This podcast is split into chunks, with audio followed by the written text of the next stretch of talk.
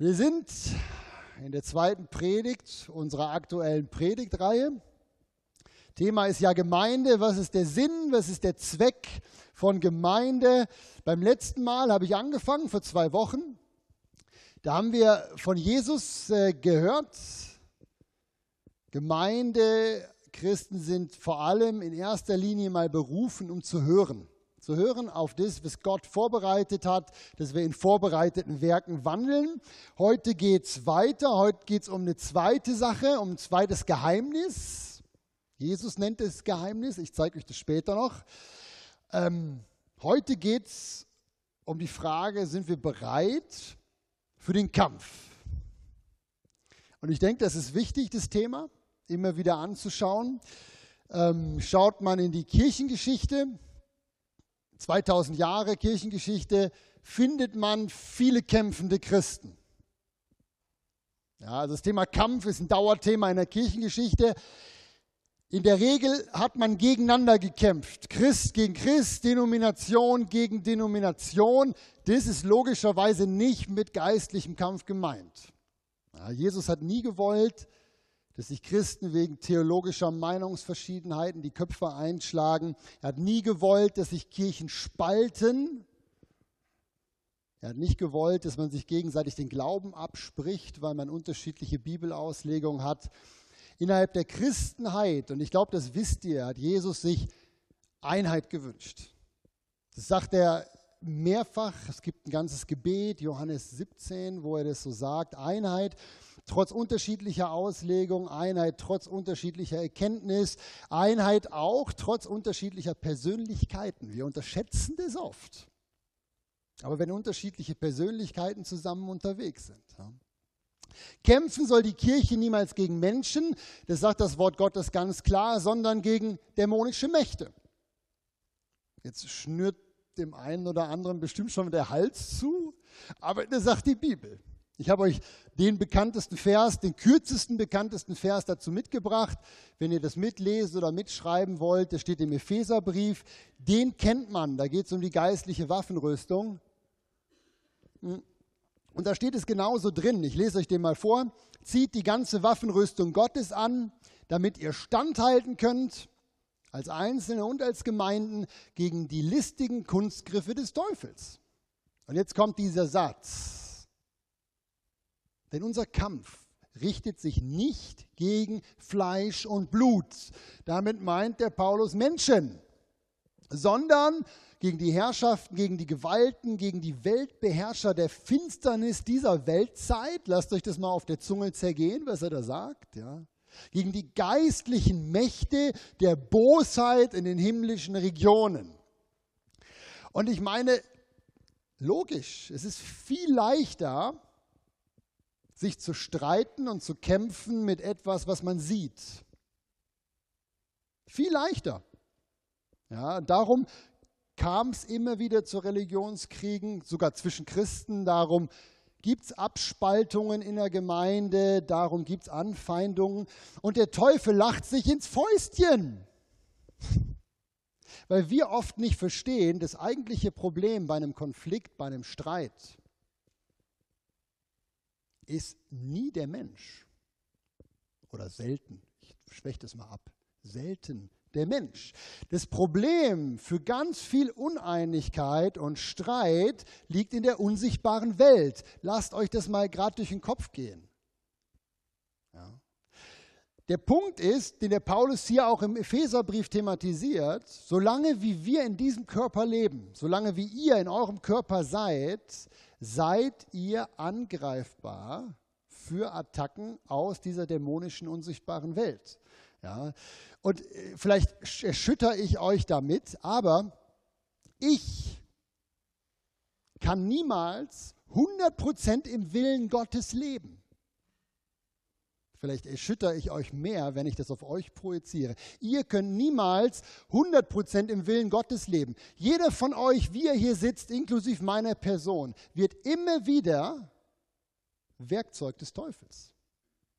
Nicht willentlich, nicht weil wir das suchen, sondern weil wir diesen Teil auch noch in uns haben. Ja, jeder von euch und ich auch, wir müssen davon ausgehen, dass wir bei manchen Dingen, die wir tun und sagen, hm, Werkzeuge des Bösen werden. Und der Teufel möchte nicht, dass wir das checken. Dass wir da hinter die Fassade gucken. Der liebt es, wenn wir uns gegenseitig anklagen. Der liebt es, wenn wir uns gegenseitig hinterfragen, wenn wir uns gegenseitig anfeinden, ablehnen. Der liebt das. Was der überhaupt nicht leiden kann, ist, wenn wir uns mit Liebe und Gnade und Goodwill und dem Wissen begegnen, dass auch ich falsch liegen kann. Ja, der Paulus warnt es ja so, ich habe euch das markiert hier. Ja, jede von uns kann den listigen Kunstgriffen des Teufels auf den Leib gehen. Auch ihr. Ja. Das müssen wir verstehen. Was bedeutet geistlich zu kämpfen? Ich habe euch das aufgeschrieben.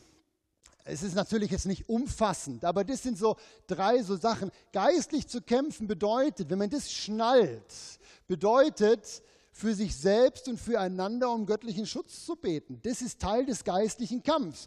Was noch? Geistlich zu kämpfen bedeutet, sich gegenseitig zu segnen und zu ermutigen. Und und auf dem Punkt werde ich ein bisschen mehr heute sagen auch. Geistlich zu kämpfen bedeutet, die theologischen Meinungsverschiedenheiten und Unterschiede, die logischerweise immer da sind, auch in einer Gemeinde, dass man die zur Seite schieben lernt und stattdessen in geeinter Kraft den dämonischen Mächten der Finsternis aus unserer Mitte entgegentritt und sagen, nein, wir haben es geschnallt. Nicht mehr gegeneinander, sondern miteinander gegen den eigentlichen Feind. Jesus hat es seinen Jüngern, und das wisst ihr, wenn ihr die Bibel kennt, direkt von Beginn an beigebracht. Genau das, was ich jetzt mit meinen eigenen Worten gesagt habe. Auf der einen Seite hat er immer wieder, das sind dann so die lustigen Momente, wenn man sich so in die Jünger reinversetzt, er hat immer wieder sie ja zurechtgestutzt und gesagt, seid nicht hochmütig, überhebt euch nicht übereinander. Ihr kennt die Verse, ja, wo dann der eine kommt und sagt, ich möchte zur Rechten von dir sitzen. Und Jesus sagt, geht's noch? Ihr seid eine Einheit. Ja, er hat sie immer wieder vom hochmütigen Ross runtergeholt. Und auf der anderen Seite hat er ihnen Vollmacht und eine unglaubliche Autorität gegeben. Und darüber möchte ich heute mit euch sprechen. Ich lese euch einige Verse vor aus Lukas 10. Ähm, der Bernhard wird die kennen von Mission to Go. Das sind auch eure Verse. Ne? Ihr lest es mal. Danach bestimmte der Herr 70 andere Jünger und Jüngerinnen und sandte sie je zwei und zwei vor sich her in alle Städte und Orte, wohin er selbst kommen wollte. Und er sprach zu ihnen, geht hin. Siehe, ich sende euch wie Lämmer mitten unter die Wölfe, also wie ganz Schwache in eine feindliche Umgebung. Und jetzt sagt er trotzdem, sagt er, halt die Kranken. Wow. Und sagt ihnen, das Reich Gottes, mein Reich, ist nahe herbeigekommen. Und dann überspringt da der Lukas was und schiebt eine Geschichte ein. Und dann geht es weiter mit Vers 17. Die 70 aber kehrten mit Freude zurück und sprachen, Herr, das gibt's gar nicht, sogar die Dämonen sind uns untertan in deinem Namen. Da sprach Jesus zu ihnen und ich denke, er hat dabei so leicht gegrinst. Das ist meine persönliche Auslegung, so leicht geschmunzelt. Ja, ja, ich sah den Satan wie ein Blitz vom Himmel fallen. Und jetzt kommt ein unglaublich starker Satz. Siehe, ich gebe euch die Vollmacht, auf Schlangen und Skorpione zu treten. Da sind sich die meisten Theologen einig. Das sind äh, Bilder für dämonische Mächte. Und dann die Zusammenfassung über alle Gewalt des Feindes. Und nichts wird euch in irgendeiner Weise schaden. Krasse Verse, das bedeutet es, geistlich zu kämpfen. Unsere Berufung ist eigentlich klar. Eigentlich könnte ich die Predigt hier sein lassen. Ja? Wir sollen Licht in die Finsternis bringen. Unser Auftrag ist es, Reich Gottes zu bauen. Wir haben keinen anderen Auftrag als die Jünger von damals. die Sache ist klar. Er sagt es hier, baut das Reich auf, heilt die Kranken. Jetzt ist damit nicht gemeint, dass unbedingt immer alle körperlich gesund werden müssen. Ja, Kranke zu heilen bedeutet auch seelische Belastungen anzugehen, bedeutet auch falsche Prägungen anzugehen. Das, was Petra und ich im ICL auch gelernt haben, so in die Herkunftsfamilie zu schauen zum Beispiel und da Leuten auch von der Herkunftsfamilie zu zeigen, hey, da und da äh, kommen Prägungen her. Das gehört für mich auch dazu, halt die Kranken. Dazu gehört aber auch dämonische Belastungen zu erkennen, ihr Glauben, Süchte, Armut und so weiter. Das meint Jesus mit Halt die Kranken. Ja, Im Endeffekt geht es darum, in der Autorität von Jesus Christus Menschen, die im Einflussbereich des Teufels gefangen sind, rauszuholen. Ja? Und ich finde es so stark. Ich habe euch das gerade schon beim Vorlesen gesagt. Und es ist auch vom griechischen Text her, genau so steht es da. Ich gebe euch Vollmacht über alle Gewalt des Feindes. Jetzt könnte man sich fragen, was meint alle Gewalt? Alle Gewalt meint alle Gewalt. Kann man nicht anders übersetzen. Ja. Ganz praktisch, die dämonischen Mächte, die überall in unserer Stadt in unseren Schulen, in unseren Arbeitsplätzen, in unseren Nachbarschaften Menschen gefangen halten und unterdrücken, die zittern, wenn wir im Namen Jesu auftreten. Petra und ich, wir lieben es, Dokumentationen zu schauen. Es hat eigentlich angefangen mit einer DVD, die ich von der Ines bekommen habe. Wir haben gestern noch darüber unterhalten. Äh, das sind so Dokumentationen über Christen, die wirklich in der Vollmacht von Jesus auch unterwegs sind. Und ich fand diese DVD von der Ines so stark, da bin ich dann ins Internet gegangen und habe geschaut, was gibt es denn da noch für Filme? Und dann haben wir uns jenste Sachen gekauft und schauen die uns abends an. So, äh, da sind so Christen mit der Kamera, die begleiten Leute zum Beispiel, äh, die auf der Straße beten für Kranke. Ja, und von so einer DVD da erzähle ich euch jetzt eine Sache, das hat mich so bewegt. Da haben sie einen Pastor, der wirklich für, für Kranke betet und da auch eine Gabe hat, haben sie einen Pastor interviewt. Und dieser Pastor, der hat Kontakt mit Okkultisten auch und betet auch für die. Und er erzählt in diesem Interview von einer Hexe von einer Frau, die durch Okkultismus magische Fähigkeiten bekommen hat. Und wisst ihr, was dieser Pastor erzählt hat, was diese Frau, diese Hexe ihm gesagt hat? Ich habe euch das übersetzt mitgebracht. Das hat die Hexe diesem Pastor gesagt. Ihr Christen habt überhaupt keine Ahnung, was für eine Macht ihr eigentlich habt. Wir Hexen, sagte sie da, brauchen Jahre und Jahrzehnte, um Einfluss über dämonische Mächte zu bekommen. Doch kaum betritt einer von euch den Raum, ist die ganze Arbeit umsonst. Die Dämonen zittern, fliehen und wir haben keinen Zugriff mehr. Wie schade, dass uns diese Vollmacht so selten bewusst ist, die Jesus seinen Jüngern da übergibt. Ja, wie schade, dass wir unsere Energie so oft verschwenden mit theologischen Finessen und Streitereien, anstatt gegen den zu kämpfen, der eigentlich unser Feind ist, möchte ich sagen. Ja. Ich liebe diese Worte von Jesus. Ich habe euch die ja gerade schon vorgelesen. Ich gehe wieder in den Bibeltext zurück, wo ich glaube, dass er das mit so einem leicht, äh, ja, so ein freudiges Lächeln sagt, ich sah den Satan wie ein Blitz vom Himmel fallen. Ja. Wieso kommt der Teufel wie von der Tarantel gestochen, da aus seinen himmlischen Regionen. Wir wissen ja aus der Bibel, er, er wohnt nicht in der Hölle. Das ist Volksglaube. Theologie sagt, der ist irgendwo oben bei den Göttersöhnen stationiert. Ja? Wieso muss der Satan wie ein Blitz vom Himmel fallen?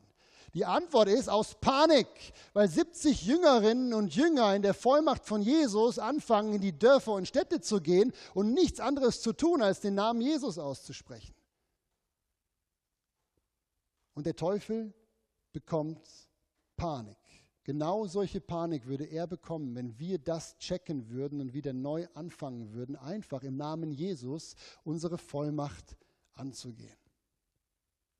Ich habe mich in der Vorbereitung selber hintersinnt und gefragt, wieso vergessen wir häufig Verse wie die jetzt hier, die ich euch ranbeame? Stammt aus Matthäus Evangelium Kapitel 16. Ihr kennt es, die Verse da spricht Jesus zum Petrus als der Startpunkt der christlichen Gemeinde. Wir sind ja auch auf diesem Fels aufgebaut. Und was sagt jetzt Jesus? Er sagt, du bist Petrus, auf diesem Fels, das ist ja so ein Wortspiel, ja, von Petra, Petrus, kennt ihr vielleicht. Du bist Petrus, auf diesem Fels will ich meine Gemeinde bauen in Zukunft. Die FEG Thun ist auch auf diesem Fels aufgebaut. Und die Pforten der Hölle sollen sie nicht überwältigen. Und ich will dir und allen nach dir die Schlüssel des Reiches der Himmel geben. Und was du auf Erden binden wirst, Gemeinde, das wird im Himmel gebunden sein. Und was du auf Erden lösen wirst, das wird im Himmel gelöst sein. Diese Worte gelten auch für die FEG Tun. Ich habe vor vier Wochen oder so von einer guten Freundin ein fantastisches Zeugnis gehört. Ich sage nicht, wer das ist. Ähm, die Freundin hat mir von einer Situation erzählt, die so gut illustriert, was der Vers meint, glaube ich. Ähm, was es meint, Dinge zu lösen in der unsichtbaren Welt. Also spannende Geschichte. Diese Freundin lebt mit ihrem Mann und ihrer Familie in einem Zweifamilienhaus. Also in dem, ich weiß gar nicht, oben eine Familie, unten eine Familie. Ich weiß jetzt gerade nicht, wo sie wohnen, in diesem Haushalt. Und das Verhältnis zwischen diesen beiden Familien war gut. Man grüßte sich auf dem Flur, man sprach vor der Tür zusammen, so wie man nun mal nachbarschaftlich unterwegs ist. Und plötzlich erzählte sie, quasi über Nacht veränderte sich die Stimmung total ins Negative. Wenn dann jemand aus der Familie meiner Bekannten da auf den Flur trat, verschwand die andere Familie. Das ging so weit, dass man, dass man runterkam, die untere Familie machte die Tür auf, man sah, die kamen runter, pff, Tür zu, so demonstrativ. Stimmung vollkommen im Eimer. Und meine Freundin erzählte, wir haben keine Ahnung gehabt, wieso. Weder der Mann noch sie wussten, was ist da genau passiert. Und jetzt passt auf, ich fand das so cool. Das ging für ein paar Tage so und plötzlich hat die Schwiegermutter von meiner Bekannten, meiner Freundin, ähm, einen Traum gehabt. Die hat geträumt und irgendwie, ich war natürlich nicht, weiß nicht genau, was sie da geträumt hat, aber irgendwie wurde ihr klar, wurde ihr gezeigt, diese Stimmungsveränderung in dem Haus hat was mit dämonischen Einflüssen zu tun. Und was macht jetzt die Schwiegermutter? Die wacht auf am nächsten Morgen und geht auf die Knie. Und im Namen Jesu, genau das, was da steht, löst sie die dämonische Bindung, die sie da im Traum bei der anderen Familie gesehen hat. Spricht den Namen Jesus aus und befiehlt der unsichtbaren Welt zu verschwinden.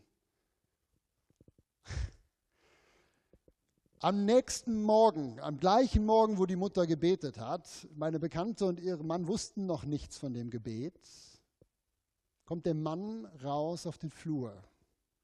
Die andere Familie ist da. Aus irgendwelchen erstaunlichen Gründen rennen die aber nicht weg. Man trifft sich, man unterhält sich. Das Missverständnis kommt sofort oder relativ schnell nach oben. Man kann das klären und die Stimmung ist wieder gut. Dieses Beispiel zeigt für mich mega stark, sehr praktisch und ich kenne die Leute gut. Das sind keine Quatschköpfe. Ich kenne die sehr gut. Ja. Dieses Beispiel zeigt sehr praktisch auf, was es bedeuten kann, Dinge in der unsichtbaren Welt zu lösen, wo dann in der sichtbaren Welt Einfluss haben. Ja? Und ich glaube, das ist auch der Grund, warum der Paulus so oft schreibt, betet für eure Regierung. Betet für eure Arbeitskollegen. Betet für eure Gemeinde. Ja, wir können Dinge lösen, wir können Dinge brechen. Und das gilt für alles. Wenn ihr auf der Arbeit ein Problem habt, dann hintersinnt euch doch das nächste Mal und fangt nicht an, gegen die Arbeitskollegen oder gegen den Chef zu schießen, sondern fangt an zu beten. Nehmt eure Autorität wahr. Wenn ihr mit mir oder mit jemand anderem in der Gemeinde ein Problem habt, dann fangt doch nicht an zu schießen, sondern fangt an zu beten, dass Gott da reinkommt. Ich finde das echt erschreckend. Ich muss, ich muss ein bisschen Speed nehmen, sonst werde ich nie fertig. Ich finde es erschreckend, dass wir von Okkultisten wie diese Hexe aus der Doku erzählt bekommen müssen, was für eine Autorität wir haben. Eine Sache, wo wir eigentlich seit 2000 Jahren in der Bibel lesen könnten. Wir haben Vollmacht über alle Gewalt des Teufels. Wir haben die Schlüssel des Himmelreichs. Und wenn jetzt hier Leute sitzen, die sagen, das gilt ja gar nicht für uns, das gilt ja nur für die Apostel am Anfang. Ich glaube nicht, dass das stimmt, weil Jesus das anders sagt. Ich habe euch eine Stelle mitgebracht, die das sehr klar macht. Lohnt sich die mal zu studieren. Ich habe die neulich im biblischen Unterricht durchgenommen. Den Kindern stand der Mund auf. Ja, weil aus dem Zusammenhang so klar ist, hier geht es wirklich um dich und nicht um Petrus und Johannes. So, das ist die Stelle, Markus 16 steht, die ist der Markus Schluss. Ich habe euch in Klammern dahinter geschrieben, um wen es da vom Zusammenhang geht. Und Jesus sprach zu ihnen, damit sind die ersten Jünger gemeint, geht hin in alle Welt, verkündigt das Evangelium der ganzen Schöpfung. Das kennen wir noch von Matthäus 28. Und jetzt ergänzt Markus etwas, was echt phänomenal ist. Dann sagt er nämlich, diese Zeichen, sagt Jesus, werden die begleiten, die durch eure Verkündigung gläubig geworden sind. In meinem Namen werden sie Dämonen austreiben, sie werden in neuen Sprachen reden, sie werden Schlangen aufheben, wenn sie etwas Tödliches trinken, wird es ihnen nichts schaden. Kranken werden sie die Hände auflegen, sie werden sich wohl befinden. Wow. Der Herr nun wurde, nachdem er mit ihnen geredet hatte, aufgenommen in den Himmel, setzte sich zur Rechten Gottes. Die Jünger aber gingen hinaus und verkündeten überall, und der Herr wirkte mit ihnen und bekräftigte das Wort durch die begleitenden Zeichen. Ich habe jetzt gerade ein Buch fertig gelesen von einem Mann, der die ganze Kirchengeschichte durchgeht nach Zeichen und Wundern. Und er sagt, zu allen Zeiten gab es Christen, die diese Zeichen erlebt haben. Und es gab Christen, die sich lieber gegenseitig die Köpfe eingeschlagen haben, weil ihre Theologie in ihren Augen besser war als die von anderen Christen. Und für mich ist die Frage, auch an diesem aus meiner Sicht sehr wichtigen Punkt, wo wir als Gemeinde jetzt gerade stehen, wie wollen wir als FEG tun, Reich Gottes bauen? Sehen wir uns danach, das zu erleben, was Jesus hier sagt? Hier geht es um Verkündigung vom Reich Gottes. Und er hat gesagt, ich stelle mich mit meine Macht, die ich in euch reingelegt habe, stelle ich mich dazu. Ja, habe ich das noch markiert hier. Wie bauen wir Reich Gottes? Erleben wir, dass Jesus uns mit seiner übernatürlichen Kraft das unterstreicht, was wir sagen? Oder reden wir nur von einem mächtigen Gott, aber erleben ihn weder selber, noch können wir das unseren Leuten draußen in der Form wie auch nahe bringen. Haben wir den Eindruck, dass wir als FEG tun, wirklich die Finsternis in unserer Umgebung, die Finsternis in unserer Stadt vertreiben? Haben wir das Gefühl, dass der Teufel panisch reagiert, wenn wir morgens aufwachen, weil er weiß, jetzt kriege ich wieder einen richtig in die Schnurre? Ähm, ich habe euch in der letzten Predigt ja gesagt, Jesus nennt all diese Punkte, die ich mit euch durchgehe hier, auch den hier, nennt er Geheimnis. Ich möchte euch das kurz zeigen, in welchem Zusammenhang er das sagt. Ich habe die Textstelle vor zwei Wochen ausgelegt.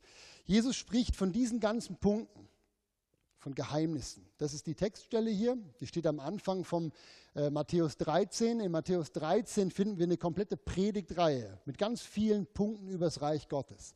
Und am Anfang sagt er zu seinen Jüngern oder steht diese Szene.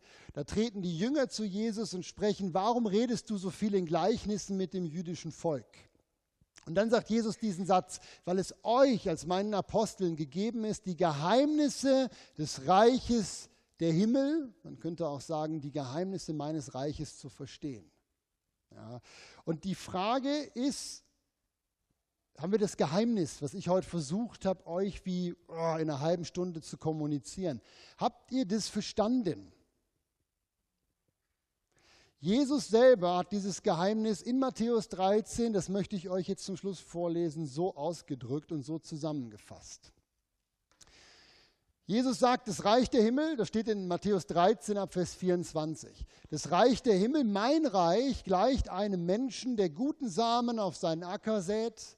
Während aber die Leute schliefen, kam sein Feind und säte Unkraut mitten unter die Weizen und dann ging er davon. Als nun die Saat aufwuchs und Frucht ansetzte, da zeigte sich das Unkraut. Und dann eben später kommen wieder die Jünger, die, die verstehen oft die Bilder auch nicht, die Jesus bringt. Und Jesus erklärt ihnen das jetzt. Ja, und Jesus antwortete, der Acker ist die Welt, der Acker ist Tun. Der gute Same, das sind die Kinder des Reiches, das seid ihr oder ich. Das Unkraut sind die Kinder des Bösen. Der Feind, der es sät, ist der Teufel. Gleich wie man nun das Unkraut sammelt und mit Feuer verbrennt, so wird es sein am Ende dieser Weltzeit. Der Sohn der Menschen wird seine Engel aussenden und sie werden alle Ärgernisse aus seinem Reich sammeln und werden sie in den Feuerofen werfen. Das ist das Geheimnis. Ja. Auf dieser Welt toben zwei Mächte gegeneinander. Das war von Beginn an so, das sagt Jesus hier. Ja, und am Ende wird das Böse verlieren. Das sagt Jesus ja auch so. Aber in der Zwischenzeit seid ihr, ich und wir dazu berufen, das Reich des Lichtes größer zu machen, dass am Ende möglichst wenig Leute von den Engeln in den Feuerofen geworfen werden sind alles Worte von Jesus. Ja? Das ist so leicht eigentlich. Die einzige Frage, die bleibt, ist, Effekitun, sind Sie bereit, den Auftrag anzunehmen?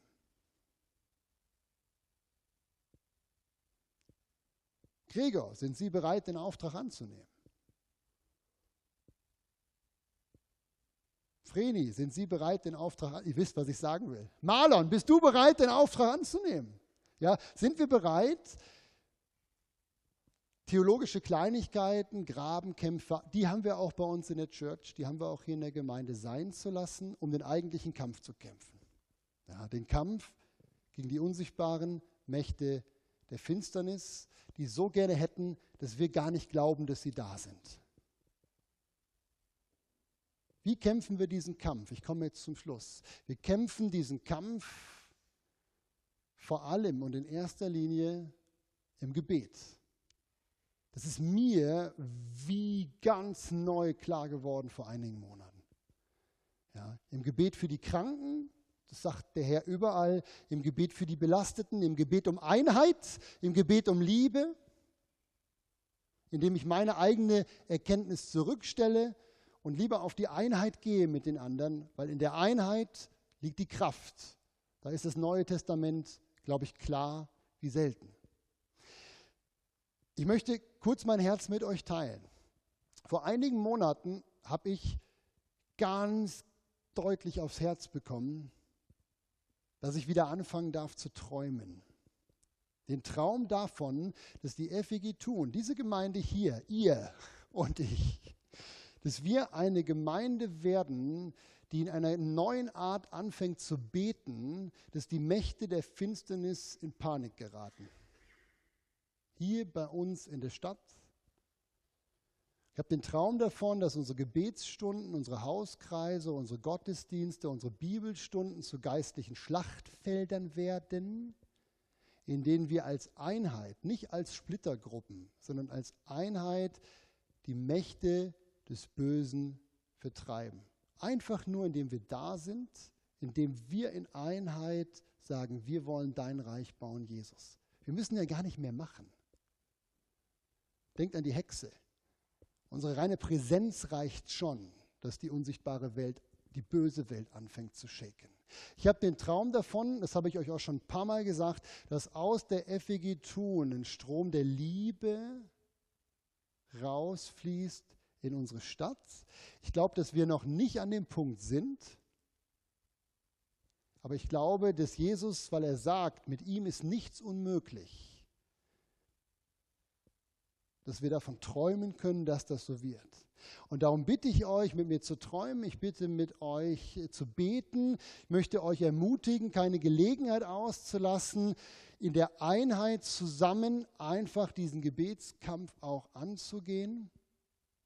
Ich bitte euch, eure eigene Meinung zurückzustellen, über welches Thema auch immer, um eine einheitliche Kampftruppe zu werden, die ihren Auftrag, ihre Berufung zu kämpfen, aufnimmt und den eigentlichen Auftrag erfüllt, nämlich nicht gegeneinander zu kämpfen, auch nicht gegen andere Christen oder andere Gläubige, sondern gegen die unsichtbaren Mächte der Finsternis. Und die Frage ist, bist du bereit einzusteigen? Ich bin voll auf Kurs. Ich bin bereit, mit euch voranzugehen. Aber ihr müsst es auch wollen. Ihr müsst mit einsteigen. Und ich möchte jetzt gern, dass ihr still werdet und innerlich schaut, ob ihr da einsteigen wollt. Ich habe das nicht vorbereitet, das Ende. Schaut, ob ihr wieder ein ganz neues Commitment, ein ganz neues Jahr zur FEG tun haben wollt. Auch wenn euch nicht alles gefällt, was ich sage oder was der andere sagt, ob ihr bereit seid, als Einheit wieder anzufangen, den eigentlichen Kampf zu kämpfen. Ich weiß noch nicht, wie das aussieht, ich weiß noch nicht, wo das hinführt, aber ich weiß, es macht irrsinnig viel Spaß, weil der Herr gesagt hat, ich bin dann ganz nah bei euch. Nehmt euch eine Zeit, ich schließe das mit Gebet ab und entscheidet für euch innerlich, seid ihr dabei. Lass uns still werden und innerlich wie so ein Vertrag unterschreiben. Wir nehmen die Berufung an oder auch nicht. Hm, wäre schade.